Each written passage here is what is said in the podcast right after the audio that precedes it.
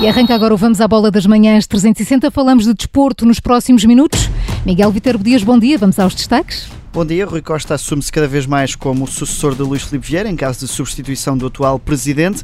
Entretanto, já é conhecido também o calendário da Liga Portuguesa. Vamos ter derby ah, na quinta jornada, isto num dia em que se conheceram os melhores da época anterior, com o Sporting a estar em grande destaque.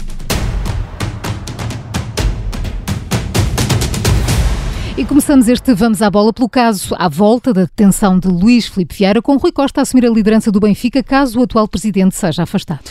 É um cenário que se afigurava já como o mais provável, mas que ganha cada vez mais força. Caso exista a necessidade de substituir Luís Filipe Vieira, vai ser Rui Costa a assumir esse lugar. Caso o atual presidente se demita ou o mandato seja suspenso por parte das autoridades, será mesmo o homem forte do futebol do Benfica a assumir o lugar de presidente interino. Rui Costa terá ainda assim, ao que tudo indica, um papel mais ligado ao futebol, dando mais espaço espaço a Domingos Soares Oliveira para aparecer enquanto líder financeiro, até porque o Benfica tem a decorrer um empréstimo obrigacionista e Domingos Almeida Lima pode marcar uma presença maior num plano institucional. Ainda assim, nas últimas horas também Rui Costa teve que vir a público defender-se de acusações que foram feitas por um conjunto de sócios.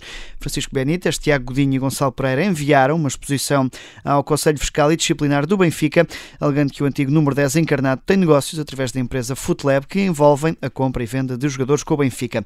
Rui Costa Costa respondeu diretamente a este Conselho Fiscal, recusando qualquer tipo de intervenção na intermediação de atletas com o clube encarnado, acusando a carta de ser falsa e também de má fé. E Miguel, entretanto, já é conhecido o calendário da Liga Portuguesa para a próxima temporada. O arranque da época está marcado para o fim de semana de 7 e 8 de agosto, é daqui a um mês. O campeão nacional Sporting joga em casa com o Vizela, recentemente promovido. Já o Benfica joga frente ao Moreirense e o Futebol Clube do Porto recebe no Dragão o Belenenses. Olhando para as restantes jornadas e para os três grandes, na quinta jornada temos esse primeiro clássico da época, com o Sporting a receber o Futebol Clube do Porto, os Leões que visitam o Benfica na 13ª jornada e à 16ª há um Porto-Benfica no Estádio do Dragão. E neste sorteio foram também conhecidos os melhores da temporada anterior, com o Sporting a estar em grande destaque. Os melhor, os, o melhor dos melhores da Liga é mesmo o capitão leonino, Sebastián Coates. Foi um dos responsáveis pela conquista do 19 título do Sporting na época passada e foi ontem considerado o melhor jogador do campeonato português. No discurso de agradecimento, o central leonino agradeceu o apoio de toda a equipa. É muito obrigado pelo prémio. É, é, a verdade que muito feliz com, com este prémio e y agradecer a todos eh, que votaron, eh, tanto capitães como treinadores. Sebastián Coates, o agradecimento do capitão do Sporting, considerado o melhor da Liga na temporada passada. Já o melhor jogador jovem vem também dos Leões, foi Pedro Gonçalves, Pote, como é conhecido. O médio leonino foi ainda, para além de melhor jogador jovem, considerado o melhor marcador do campeonato com 23 golos apontados. Claro que nem nos melhores sonhos, mas agradeço a toda a gente que, que votou em mim, principalmente aos, aos capitães e aos treinadores. E sem os meus colegas de equipa, claro que não conseguia ter chegado a este patamar e eles ajudaram muito ao longo da temporada e ao longo de todo o ano. Bem, o que eu posso prometer é trabalho diário todos os dias e, e se trabalhar diariamente no, nos treinos, certamente o Mister poderá meter nos jogos, por isso o que eu posso prometer é mesmo trabalhar diariamente. Pedro Gonçalves, melhor jogador jovem, fez 32 jogos e 23 golos no campeonato da época passada ao serviço do Sporting. E entre os treinadores, Ruben Amorim foi considerado o melhor da temporada que terminou com o título do Sporting. O treinador campeão nacional fechou esse domínio dos Leões nos prémios de melhor do ano da Liga Portuguesa e depois de agradecer à equipa técnica que lidera, já olha jogo a jogo para a revalidação do título nacional à frente do Sporting. Para mim não é meu, é da equipa técnica, porque não fazemos nada sozinhos, eles são, são muito bons na área deles, um, têm muito mérito neste, neste título. Um, e não posso esquecer também todo o staff do, do, do Sporting, uh, o presidente, o Viana um, e principalmente os jogadores, são eles que jogam, mas falando aqui da, da minha equipa técnica não podia estar mais contente com eles, Romana... Não se pode desviar muito do. O principal é não se desviar do caminho que, que, que traçou. Um, título não pode mudar aquilo que queremos fazer.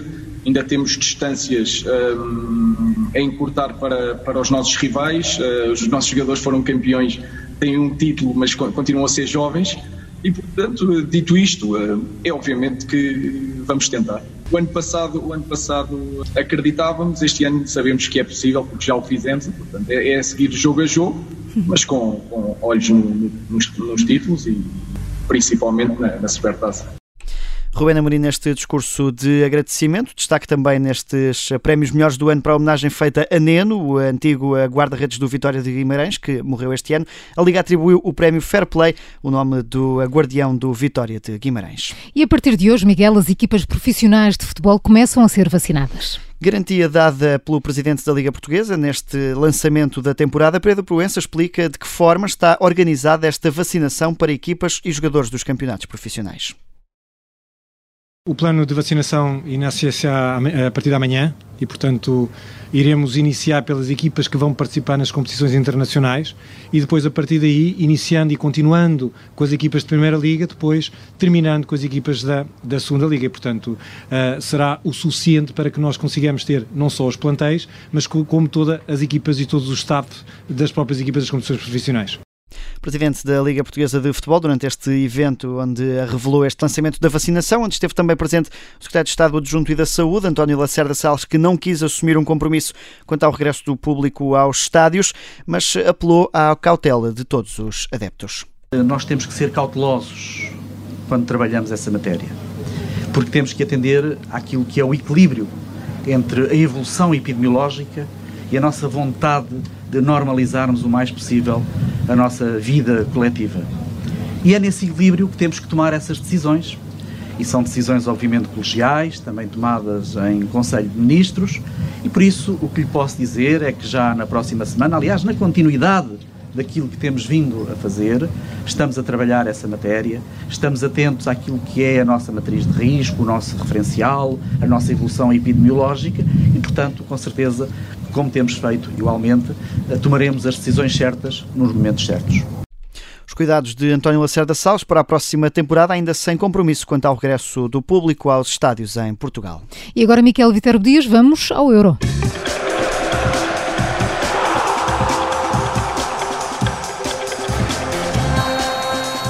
Este domingo é o jogo decisivo deste campeonato da Europa, com a final entre a Inglaterra e a Itália. A Inglaterra que está pela primeira vez na final de um campeonato da Europa, depois de ter vencido a Dinamarca no prolongamento por 2-1. Os ingleses jogam em casa, em Wembley, frente à Itália, que venceu a Espanha nas grandes penalidades. Junta-se a nós esta hora o treinador e comentador do Observador Carlos Alberto Diniz. Bom dia.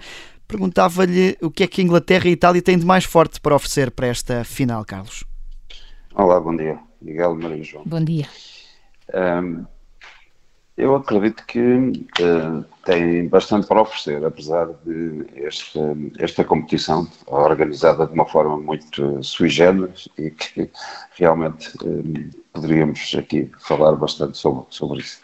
Mas, uh, concretamente, da Inglaterra, que finalmente chega a uma final do Euro, um, parece-me que é uma, Inglaterra muito pragmática em termos daquilo que o Southgate pensa do, do, da própria equipa e do próprio jogo, eh, mas que tem, tem de alguma maneira, tendo em campo intervenientes de, de grande eh, qualidade, eh, conseguiu chegar à final, um pouco sempre amparada pela, pela possibilidade de jogar em Londres, só, só nos quartos de final é que não jogou e apoiada sempre por grande público, mas que não deixa de não ter mérito de chegar. Eh, com, com, qualidade, mas que um, cai com um papel muito, muito importante um, na própria equipa e isso uh, foi notório sempre uh, no jogo, uh, nos jogos que a Inglaterra disputou. Uh, claro que não podemos esquecer Sterling, porque tem sido também fundamental na equipa inglesa. Depois uma Itália, ehm, não diria revolucionária, mas uma Itália de facto completamente distinta daquilo que estávamos habituados, com Mancini de facto ao, ao comando e a, e a fazer uh, reviver uma Itália diferente para melhor, substancialmente, uh, e com, com jogadores realmente também de, de, de, grande qualidade, mas suportado também por uma grande experiência no corredor central. Um, e isso um, tem sido importante. Bonucci e Shelley têm sido importantes e Jorginho têm sido jogadores muito, muito, uh, diria, fundamentais. E na frente, Insigne, Imboli, Imóvel e Chiesa, claro também importantes. E a perguntar isso, Carlos, em Inglaterra é mais fácil destacar, por exemplo, Harry Kane, na Itália vale mais pelo coletivo, mas quem é que podem ser os protagonistas desta final? provavelmente, na minha perspectiva, um, uh, a Itália e, e, a sua forma de estar e, fundamentalmente, um, a capacidade criativa e de qualidade individual de, de, do trio atacante dos italianos, fundamentalmente. Parece-me que, para mim, na minha perspectiva, são, são apesar de tudo levar a pensar que a Inglaterra, em função das circunstâncias, pode, possa ser o que, uh, conseguir o título, eu penso que a Itália é a favorita. Obrigado, Carlos Alberto Diniz. Vamos aguardar por esse jogo. Está marcado para domingo às 8 da noite. Já eh, olhámos aqui também para essa partida decisiva e para alguns dos protagonistas. Com essa vantagem, a Inglaterra joga em casa, em Wembley e com estádio cheio. Parte assim eh, com ligeiro favoritismo, mas a Itália vai também atrás desse título europeu. Jogo marcado para domingo às 8 da noite. E assim chegamos ao fim do Vamos à Bola, sempre com Miguel Viterbo Dias. Segunda-feira fazemos o balanço da final do Euro e também da Copa América. Bom fim de semana, Miguel. Bom fim de semana.